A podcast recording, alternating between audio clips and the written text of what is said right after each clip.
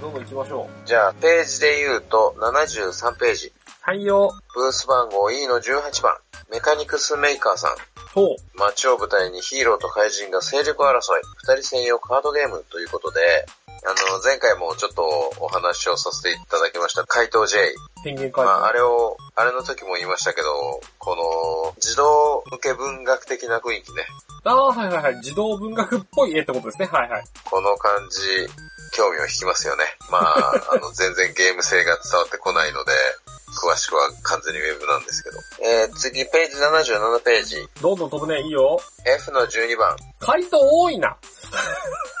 北海道情報大学森川研究室、えー、怪盗ギャルパンの挑戦状ということで、こちらもですね、あの、児童向け文学小説のような、この、これあなた純粋に回答好きやん。そもそも回答って何、何を盗むのあなたの心です。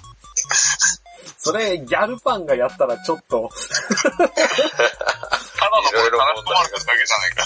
まあね、安で、定そんなの。感じでそうね私の大好きな、あの、フレーバーシリーズということで、はい。またさらに一気に飛んで、ページ84ページの、どんどん飛びます。どうぞどうぞ。愛の13番、ラウンドテーブルコミュニケーションズさん。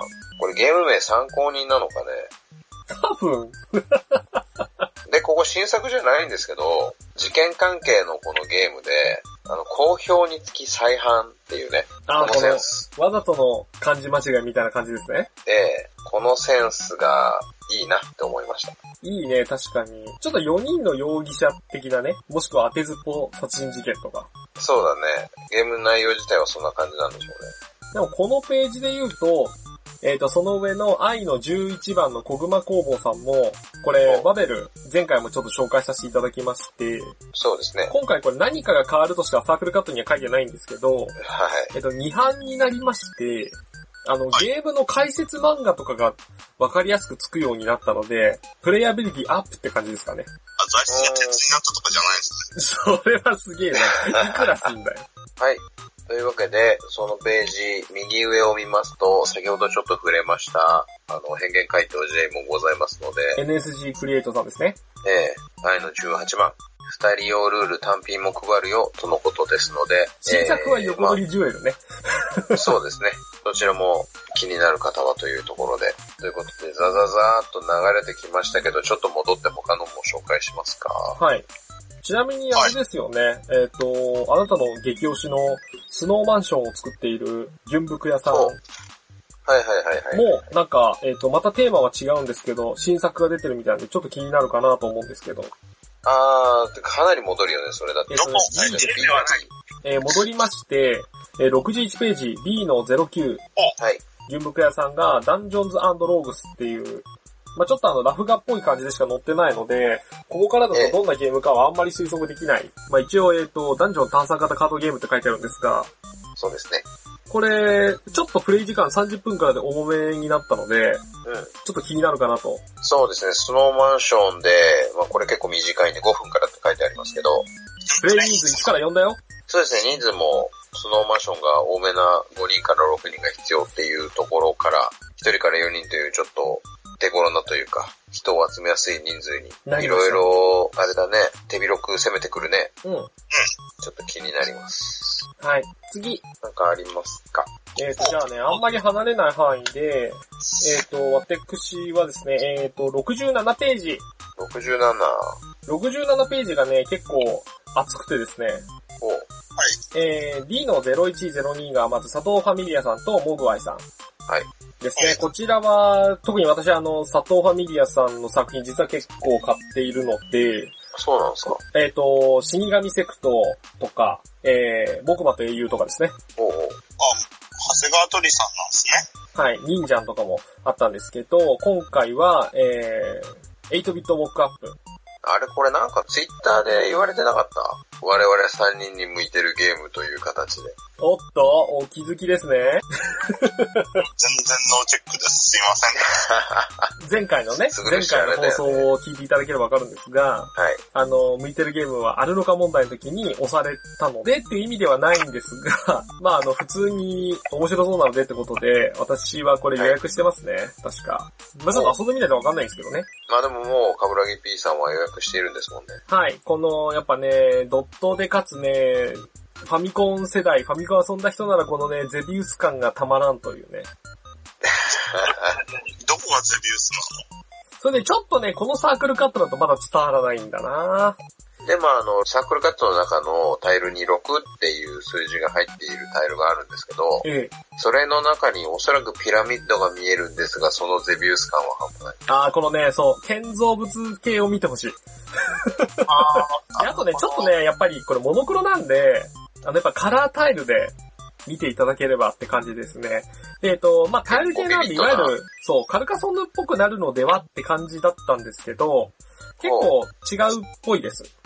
タイルゲーっていう共通点はあるんですけど、なので、ちょっとね、見た目もいいです。ツイッターとかで、おそらく遊んだ人とか写真上げてるかなと思うので、1ゲームやっぱり短いネし、ットな、で、さらに、その下の、えー個人的にはですね、D の 04MR エンターテインメントさん。はい。はい、こちらですね、 これも、ゲームタイトルも何にも書いてないんですけど、そうです ね。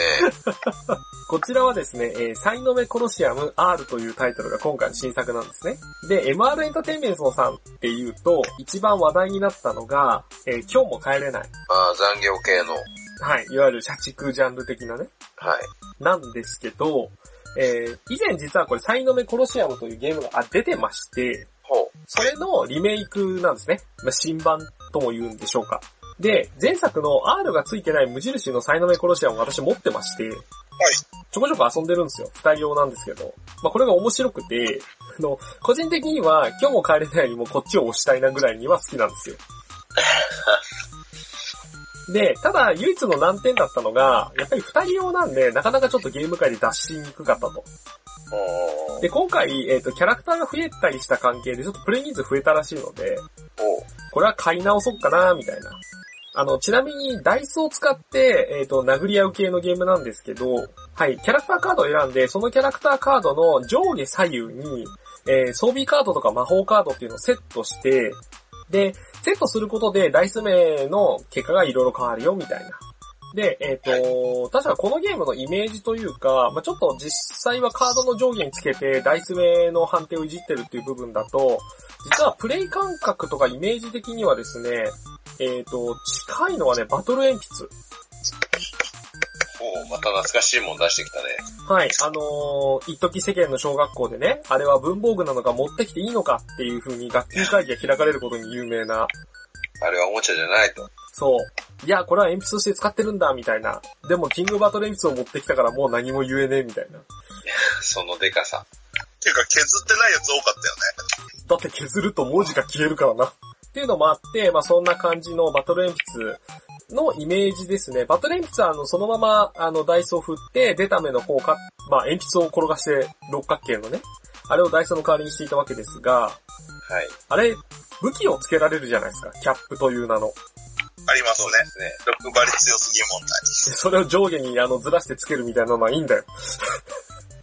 どれ出してもクリティカルじゃねえかみたいな。あの、あの、キャラクターカードのここにこの装備をつけたら、視覚がなくなる、隙がなくなるとか、あの、その組み合わせを楽しむっていう部分は、今回のこのサイノメコロシアも共通してるなと思ってて、おで、前は、えっ、と、キャラクターカードに関しては、あの、なぜか凝っていて、レベルアップすると、あの、ビックリマンみたいなキラキラ光るシールみたいなね。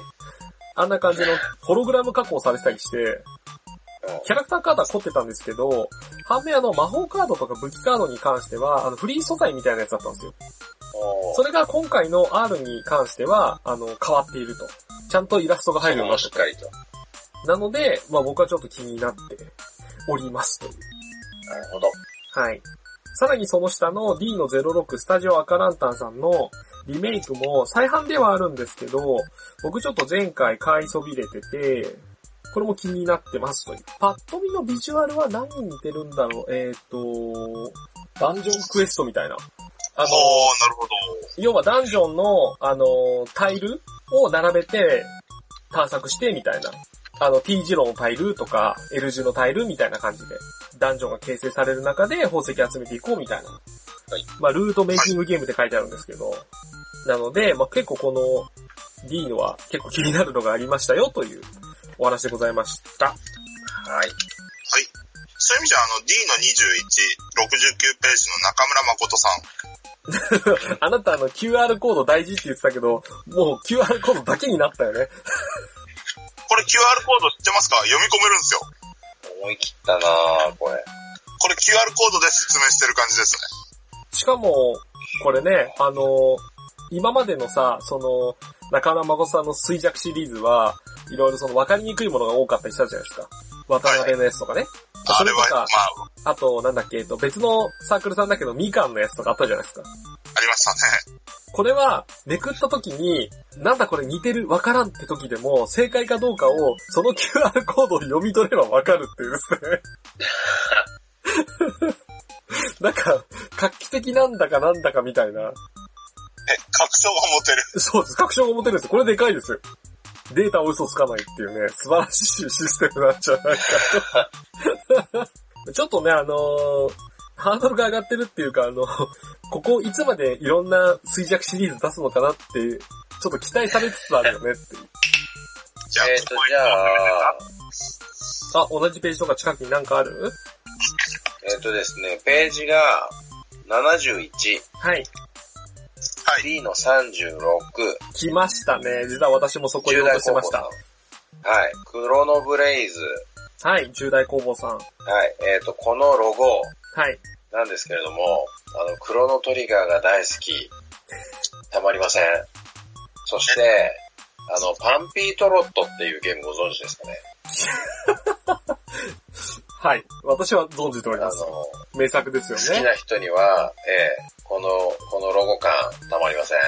まあ、あので、、しかもロボット好きな人で、あのスチームパンクって言ったらいいいのかなそうね。あの、このフレーバー出されてしまったら、これは気にならないわけがない。ただ残念ながら、どのレベルのロボットなのかが、このサークルカットだけではわからないんですけれども、ネットで調べたところも、ほぼほぼあのスパロボのリアル系かっていうぐらい、がっつりロボットでした。はい、こちらですね、あの、ビジュアルでゲームを選びがちな、カブラギ P 的なね、あの、情報のフォローをさせていただきますと、はい。こちら、俺の中で今回のガチアンっていうシリーズの一つなんですけど、なるほど。あれ、ガチ枠。はい。これ、なぜかというとですね、まあ、あの、ロボットをテーマの対戦型カードゲームになっておりまして、はい。これはですね、本当にサークルカットだけで済ませるにはもったいないので、えーロボット好きの方はぜひ、ホームページで見てください。ルーシーさんの言った通り、かなりそのスパロボにも出ていてもおかしくない、これはスパロボのオリキャラ主人公機かなみたいな感じのロボットがいると思うんですけど、えー確かですね、えー今回ロボットのデザインをされてる方がお二方いるようで、こちらのサークルさん。で、えーお一人はですね、ガンダム試作0号機という機体のですね、デザインをされていた方でして、ガチやん。このもう一人だってメダロットの人でしょこれ。そうです。えっ、と、片方は、その、ガンダム試作0号機のデザインをされた人で、プラス、種キャラっていう、あの、SD の、ガンダムシードの SD キャラクターが出てくる漫画の方も担当している方で、まあ、ガチやんで、もう片方の方も、すぐるくんのも言った通り、メダロットシリーズであったり、あとはガンダム UC カードビルダーなんかにも関わっているそうで、まあ、ねガチだよね。リアルガチですね。普通にガチの人がデザインしとるやんっていう。なので、スパロボっぽいっていうか、そりゃね、みたいなところが、ロボット好きにはたまらんなと。ちなみになんかね、えっとね、ホームページを見たときは、二人用のゲームなんですけど、二つ買うと4人で遊べるようですよ。なんかまた無茶なことをおっしゃる。おー。なので、まあちょっと僕もこれロボット好きにはちょっと今気になっております。はい。ただサークルカットはちょっともったいないですねっていう。やはりこれもウェブを見ようとしか、デジモンもデザインしてる人なんでガすね。チやん。リアルガチ。だけで今回のガチアンシリーズ。あの、ちなみにあの、ダンゲロスもガチアンシリーズですよね。プロの方だらけですからね。はい。あのちなみにまだあのガチやんあるんで。ね。お楽しみに。はい。はい。他なんかありますかでもガチっつっても、ここまでのガチって全部イラストの話しかしてないけどね。まあね。まあじゃあそういう意味で、ページ79ページ。G の10番。トライフォーラムさんかなトライフォーラムさん。あの、こちらの場合は PV がガチとなっております。え、PV なんてあるんですかこれ。あのね、これ PV がございまして、あの、ぜひぜひまたこれもね、もうサークルカットって言いながら完全にウェブ見てくれという話になってるんですけど、グラデュエーションフォトレコードですね。ええあのね、あれこれ前なかったですか前もありましたえっ、と、まずこちらのグラデュエーションフォトレコードなんですけど、初は神戸です。そうですね。はい。で、神戸も出てま初すね出店で、サークルとしては、今回デビューみたいな感じではあるんですけど、結構、実は、東方の非電源ゲームなんかも作られたことのあるサークルさんでございまして、はい PV があることは知らなかったんですが、それはぜひ見た方がいいような素敵な PV だったと。というか、すごい昔懐かしいじゃないんだけど、うんあの、10年ぐらい前の、あの、ビジュアルノベルゲームを彷彿とさせるですね、あの、素晴らしい PV となっておりますので、あのそちら、あの、一見の価値ありというところで、えーご紹介させていただければなと思った次第でございます。すいほまう。せん。そんなわけで、トライフォーラムさんでした。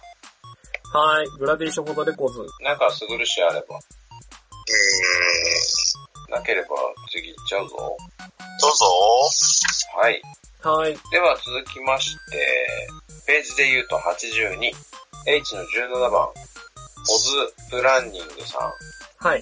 なぜか小さく書いてある新作、目が覚めるとそこは殺人鬼の館、残忍な罠から生き残れるか、最高スリラーサバイバル赤い扉、という方も気になるんですけれども、フレーバー的には。はい。まあ、ただ、あのーまあ、大きく出ています、この、場の杉谷。うん。これって、再販なのいや、えっ、とですね、シリーズがいっぱい出てます。まあ、なるほど。で、えっ、と、第何弾かすいません、ちょっと忘れたんですけど、えっ、と、バノスギア、バノスギアドラゴンスレイヤーだったかなあと、えっ、と、ポテチスレイヤーとかなんかいろいろあって、今回多分これ5作目ですね。お結構出てますね。 はい。コズミック X は多分第5弾だと思います。おーなんかすごい新 作が、ちょっとおまけっぽい感じですね。そうそうそう、おまけっぽい感じで出てるのが、でもむしろ、どんなゲーム新作となのかか気なっになるみたいな。ていうサークルカットでした。はい。ちなみに、えっ、と、私、その、えっ、とですね、私は、えー、82ページの、 12、えー、H20 おのブレーメンゲームズさほう。んの、えっ、と、ちょっと三角動いた気になってます。そっち、はいゴイタ。何をやるんですかこれは。えー、ごいたです。でゴイタ専用の、何、コンポーネントってことはい、これ、ごいたってどうしても、えー、ちょっと手に入りにくいところあるじゃないですか。まあ、あの、値段が高かったり、えっ、と、まあ、遊びやすくね、カードになったごいたなんかも一時期あったんですけど、ちょっと入手難しかったりっていうのもあって、その中でこちらの三角ごいたっていうのが、これ、一個一個、おそらくレーザーカッター系のデザインなので、えーまずコマがちゃんと立つのと、あの、もちろん、あの、立ちます。カードは立てないんで。はい。なので、立たせられて、かつ、これ、ゴイタ専用になっているので、あの、ちゃんと点数とかがわかるようにデザインされてるんですね。あんまりガチじゃない人と遊ぶときでもできるなっていう。まあでもそれプレイアビリティ的にはね、かなり、うん。ゴイタそこわからないとゲームにならないからね。そうそうそうそう。なんで、ちょっとデザインとかも、あのー見た目が良いので、ちょっと気になってますっていう。はい。はい。えーと、あとはですね、じゃあ、あれいきますかね。えっ、と、78ページ。 78、はい。えー、G の05、はしびろきょうさん足ビロ強。こうじゃない。多分当て字だと思う、これ。ですよね。アイコン的にははしびろこうですけど、こちらもね、ちょっとホームページを見ていただいた方がわかりやすいかなというほほところなんですが、えーこちらは、えー、ガチ枠です。ガチなんですかガチなんですかはい、エルプランチャというゲームで、最初はこれ僕個人的にやっぱプロレステーマにしてるゲームなんで、はいプラス、ダイスを積むゲームっていう部分にちょっと気になってまして、要はあの、空中技あるじゃないですか、プロレスで。まあ、そのために、空中技を決める高さをダイスの高さで決めるみたいな。はああ、はい高ければ高いほど難易度が高いみたいな。そうですね、ダイスを振って悪者を倒す。だから、ダイスといえばまず振るっていうのが一般的なんですが、そこにプラスやっぱ他にダイスを置く、そしてダイスを、えー積む。っていうところでこのね、積むっていう部分にね、注目したゲーム結構あるんですけどね、まあそんな中でも、積むというアクションにプラス乗っているテーマが個人的に好みなんで気になってます。なるほほー。ど。で、まあ、この見た目の感じもいいな、絵もなんかすごいいいなと思って、ちょっと調べましたところ、この絵の方がですね、我々30代世代に刺さる方が書いておりました。おうほう。えっ、とですね、その面影はこのサークルカットからちょっとその雰囲気を感じることは難しいかなってところなんですが、えー、デジタルゲームの、というかパソコンの、はい。えー、同人ゲーム。の、とあるゲームの絵を描かれていた方でして、とあるゲームというと。えっ、とですね、フランスパン、渡辺製作所という言葉に聞き覚えはありますでしょうかといえば、私としてはあのメルティーブラッドという言葉が出てくるんですけれども。えー、これ絵を描かれてる方はですね、グローブオンファイトおうと、えっ、と、ラグナロクバトルオフラインかなとかを描かれている、あの SD キャラに、えー、白目をつけるというですね、あのデザインの、いわばあの、開拓者なのではと言われている方が描かれております。ほう。なので、ちょっと若い人は知らないかもしれない。みんなグローブオンファイト知ってるのかなみたいな。年齢がバレる。年齢がこのぐらいかつ、あの、同人ゲームというジャンルに手を出してる方じゃないとわからない。あー、そかう。なりね、うん、グローブオンファイト懐かしいなと思って昔ちょっとやってたなと思いまして。はい。そうですね、懐かしいですね。そうっすね。なぜかね、ガンパレードマーチのキャラまでいたからね。エココとかい たよね。今の人、エココって言って通じるのかな ?15 年ぐらい前だと思うよ、もう。確かデジコもいたよね。まあだからシエル先輩とか、カノン、月姫、デジキャラと、ガンパレとかかな。トゥーハートなもいたかな。かなかなんと年齢が。まあそんなあの、時代今だと結構スタンダードだけど、SD の可愛いキャラクターに白目キャをつけるというね。あのデザインの、あの、開拓者なんではないかと、まああの、ネットなどでは言われている方がイラストを描かれているということで、っていうね、まあ、懐かしい時代ですよ。あんまり、あんまりちょっとここ掘り下げると、あの、高校生なのに、やっぱこう PC ゲームの話になると、ちょっとあの、いろいろと、そういろいろ秋葉原と、ね、年齢制限的なね、話題になってしまうとちょっとあれなので、にはあんまりここ深くは掘り下げないんですけど、やっぱあの、あの当時の PC の同人ゲーム界隈すごかったね。そうだって渡辺製作所別に、あれだから、18歳からやっちゃいけないゲームそう、年齢だから大丈夫。いやそれは大丈夫ですよ。いや、だからあの時代なんかいろいろあったよねっていう。あのみんな、原作を遊んでなくても遊べた もんね。極論。まあそうですわな。だけど脱線しましたが、まあ、そんなあの、はい30代のちょっとオタクな方々には刺さる方が絵を描いているエルプランチャでした。はい。はい。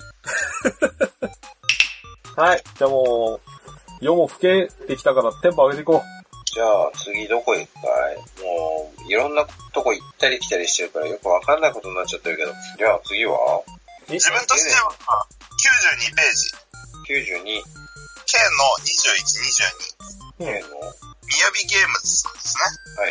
い。これ、狐といたずら。あなたの手札、裏に注意。その手札の裏は相手の手札になっている。これ表と裏で多分効果が違うカードなんでしょうかね。おううん、個人的には花火みたいな感じだと。おうで、表も裏も効果があってなのかなっていう。で、まあ時間も、プレイ日数も、ちょっとまだ、ルール的にもちょっとまだ見てないんでわかんないんですけど、はいまあ、発想としてあの、アナログゲームらしさという点では面白そうだなと思いました。はい。まあ結構珍しいというか、他にはないシステムな感じはするよね。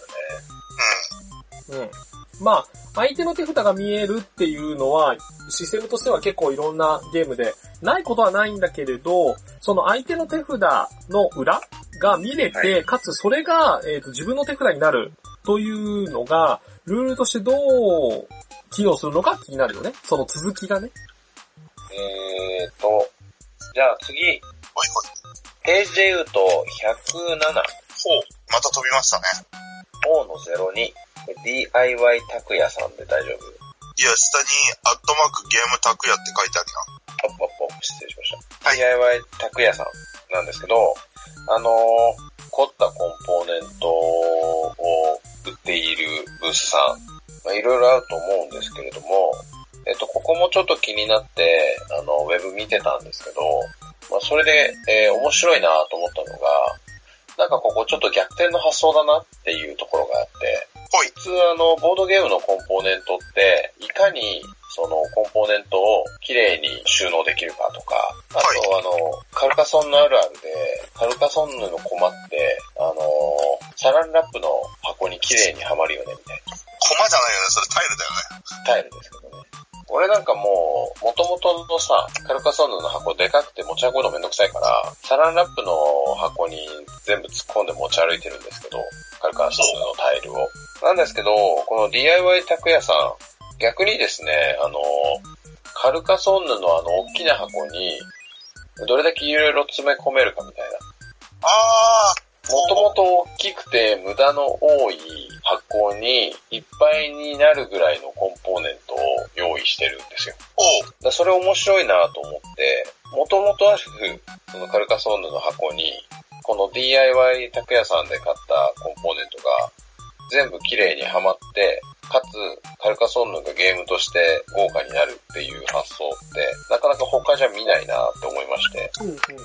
ということで、DIY 拓也さんは、まあ他のところに見られないような、すでに存在する大きめの箱の中に、そのゲームを楽しくするためのコンポーネントをぎっしり詰めるという逆転の発想が面白いなと思ったので紹介させていただきました。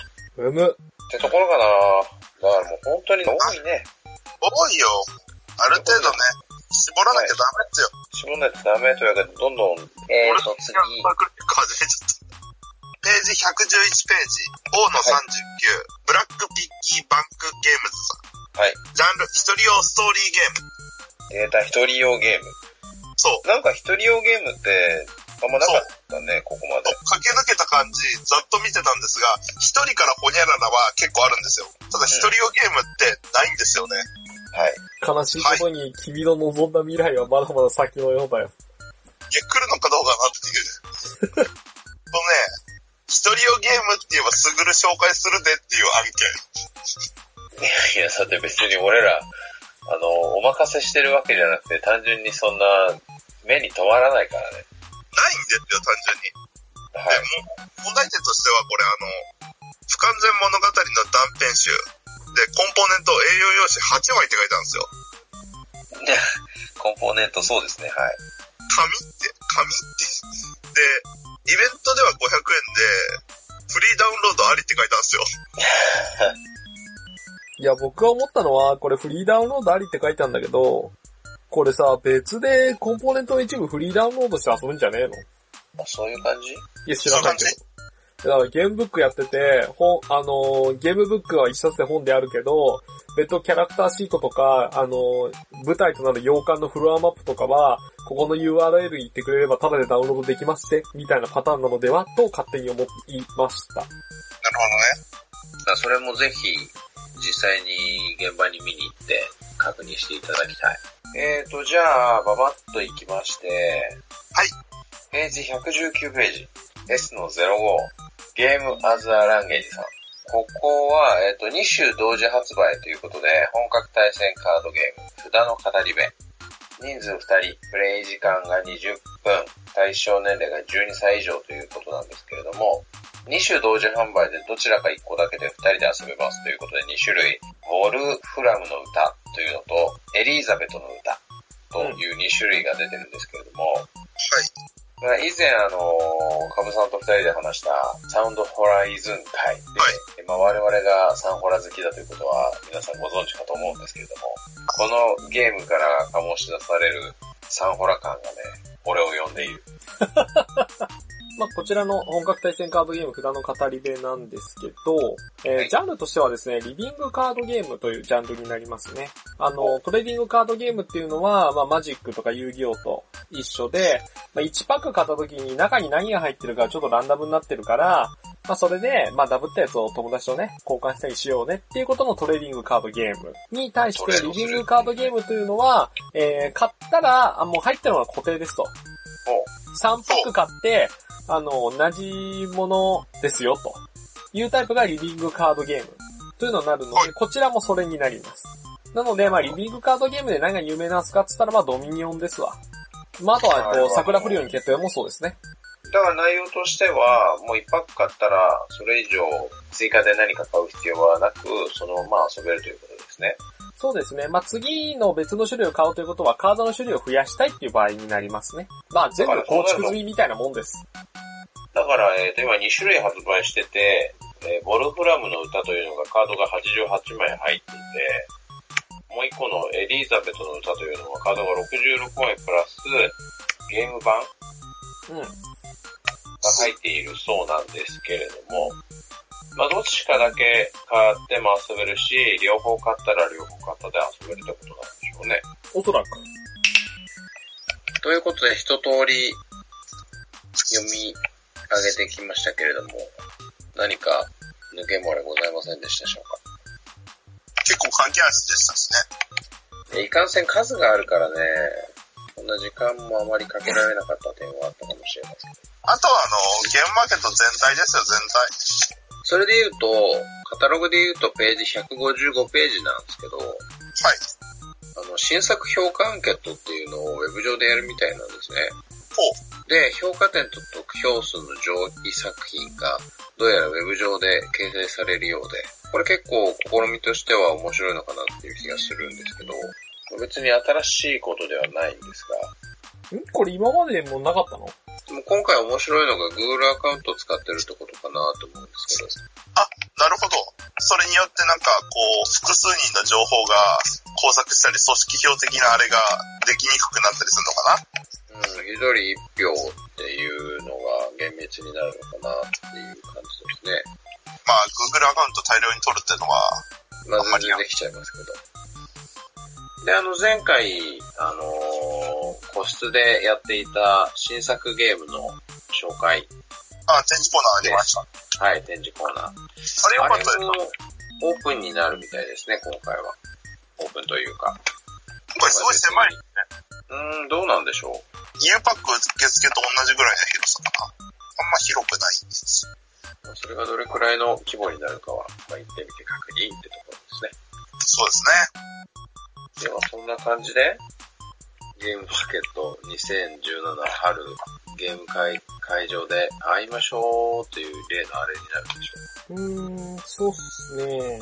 ないかな。これエリアについての説明なんかどっかに載ってないのまとめて。えーっと、どうしようあとかはなギャザかなギャえザか。ーっとね、その他だと、エリアの07、ページは30ページなんですけど、台湾ボードゲームデザイン、カッコ TBD というのがあって、ここはまあ台湾のボードゲームの、まあデザインをしているメーカーとかサークルとか、まあ、複合しているところになるんだけど、結構ですね、いいゲームいっぱいあるんですよ。おなんですがはい、あのーそういった企業ロゴしか集まってるのがサークルカットにないんで、ぶっちゃけどんなゲームがあるか全くわからないっていう状態で。そうですすね。ですが、一応この中でどれが一番注目されるかどうかまでは判断はつかないんですが、一作品、えーポンチスキームというゲームがありまして、はい、そちらの2版が出るので、それは多分並ぶ人いるんじゃないかなって思います。はい。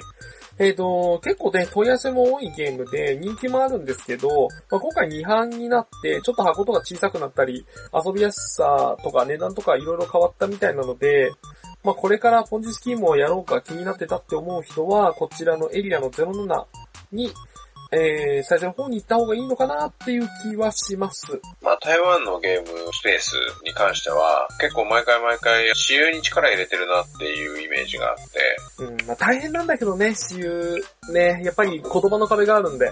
ですね。なんですけど、その言葉の壁をゲームのその遊ぶ感覚で超えられるようなちょっと楽しさがあるんじゃないかなっていうのは、毎回毎回ここら辺のブースによると思います。えっ、とね、ここだけに限らず、結構一般ブースとかにも、まあ、あの、アジア圏、海外の中でもアジア圏のメーカーさんとか、あの、サークルさん出展してるんだけど、どれもやっぱり共通してるのは、やっぱり日本の好みに合う絵柄とか雰囲気とかゲーム性のいいものはすごくいっぱい増えてきてるので、ええ、面白いものはきっとたくさんあると思います。なので、一番大きいのが、じゃあ実際に買った時に、果たして和訳のルールブック、日本語のルールブックをスラスラ読むことができるのかっていうのが課題かなっていう。ああ、そうですね。特に問題なのが、大体日本語でルールブック書かれちゃうと、あの、原文が確認できないっていうのがでかいっすね。はい。あの、アメリカのゲームとかだと、まあ、和訳が変でも、例えばまあ極論、原文見ると、自力で翻訳するっていうかちょっと分かったりするんだけど、はいなかなか中国台湾関係のね、ゲームで、日本語が変だからって原文見ても、それを見て推測するのは結構きついぞと。そうですね。もしくは日本語版にしちゃったから、原文のルールは全部ないと。ああ、ついてないやつありますね。ただ、ちょっと変わった、もう、日本語のルールブックしかついてないってなると、ちょっと読みにくいので、これをいかにクリアするか。なので、もうなんだろう、ゲームの内容は十分上がってきてるので、ゲームの内容だけではなく、和訳がいかにしっかりしてるかが、なんか境目みたいな感じがするよね。まあそこはどうしても難しい部分であるよね。なんでちょっとまああどのうにかアジア圏の方には頑張ってほしい。翻訳を。っまあいっそ英語で書いてくれた方がなんとかなる。って言っちゃってる人もいるぐらい。若干残念なとこではあるけれども、事実そうなんだよね。まあ昔よりかは良くなってきてるけどね。はい。言語的に理解できる人が増えればいいんじゃないまあ、だかな。から逆にね、このゲームを遊ぶために中国語を覚えました、みたいな人が出てきたらね、まあ、ゼロではないでしょもうどんどんどんどん話ずれてくから、戻して終わりにしませんか。う。はい。歌舞伎まとめて。えー、まとめんのそうね。まあ他にも、えー、紹介しきれないもの非常にたくさんありました。あのーはいまあほぼ名前だけでざっくりと挙げてしまいますと、えーと、まあ他のところで行くと気になったのはやっぱり A の50フリップフロップさんのレギオンズ、今回、えーと、ハートオブクラウンのサークルさん、メーカーさんというか、まあ新しく今度は TCG やるっていうのはやっぱでかいっすよね。っていうのもあ、あ、あります。はい。あとは M の13スタジオくるくるさんの指リンピックっていうのが、えージェスチャーで物を伝えるボードゲームっていう風になっていて、これ結構画期的だなと思いました。指先、しかも一部の動きが制限されている中で、例えば2本の指だけを使って、まあ、指リンピックっていうことはオリンピックなんで、何の競技を真似しているか当てる。はい。こう、指を2本使ってフェンシングを再現してくださいとか。まあ、これがまた新しいそのジェスチャー大喜利系みたいなね、そういう想像力使うゲームの中では、また新しいパターンで攻めてきたなって感じがしております。こう、多分、あれでしょあの、アダムスファミリーみたいな感じになるわけですよ。そうですね、きっと。 はい。で、他にも、えっ、と、K の0304カラメルカラムさん。前回あの、ザ残業をね、出さあはれいた。サークルさんですけど、今回は、えっ、と、そこまで人狼人狼しないけど、いわゆる人狼みたいな、役職推理系の正体陰徳系のザ修学旅行の夜っていうのも、またちょっと女の子の絵が可愛いので気になってるし、P の10番クラウドギアさんなんかは、前回神戸で出てたのかなストイケイヤが再販されるらしいの気になってます。とか、まあ、あとは、残ってるとこだと、N の10番パーナイゲームさんのドワーフのネックレス工房ですね。これなんかはやっぱ他に、今のところ他にないプレイ感なんで、あの実際に糸に、えー飾りを通してネックレスを作るっていうゲームはあんまり他では見られない。で、やっなぱいですね。り、うん、ビジュアル的には、その、ネックレスを作るっていうところが、やっぱりメインとして押し出されてるんですけど、個人的には、20枚もないカードでゲームが成立しているというところにも注目してほしいです。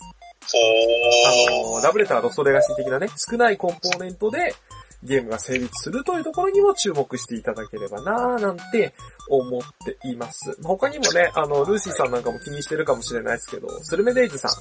えー今回 M の47、48ですね。今回、えっ、と、ポコンという、またライトな大人も子供も遊べるよ、みたいなゲームっていうのもありますし、というような感じでね、もう、キリがないわけですよ。止まらんね。そう、止まんないの。で、これにプラス、今回ほとんど触れてなかった海外のボードゲームというのがいっぱいあるわけで、うんこりゃあもうみんなもうお財布が大変だよ。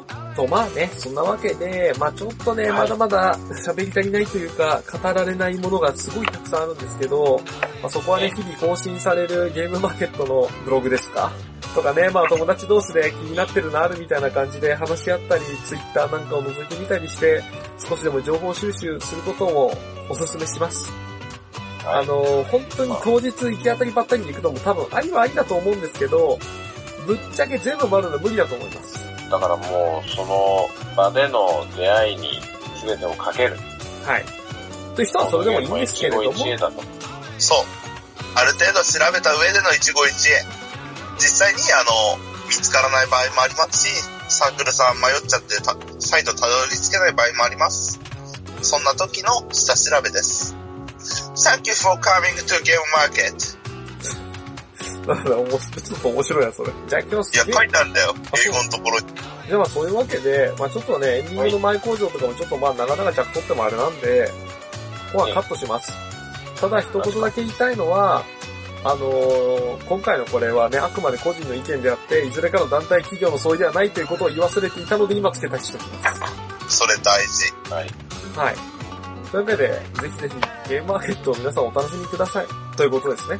はい。はいまあ、なんか、うまくね、あの、時間忘れたけど、えー、 午後過ぎぐらいにね、多分、なんか、うん、ライトニングトークをしている気がしなくもない、カブラギ P でした。え、マジで 最後の最後でぶち込んできた ね。まあじゃあ楽しみにしてます。はい。その他のお相手はえっと、今回、あの、仕事で行けるかわからないルーシーと、はい。今回も一人で回るんだろうなと思ってるすぐるでした。はい。それじゃあ、皆さん、おやすみなゲーさムマーケットの会場で会いましょうっていうか、また今回あれだね、いつやるか言ってないね。 2017年5月14日日曜日ゲームマーケット2017春東京ビッグサイト東12ホールで会いましょう詰め込んできたありがとう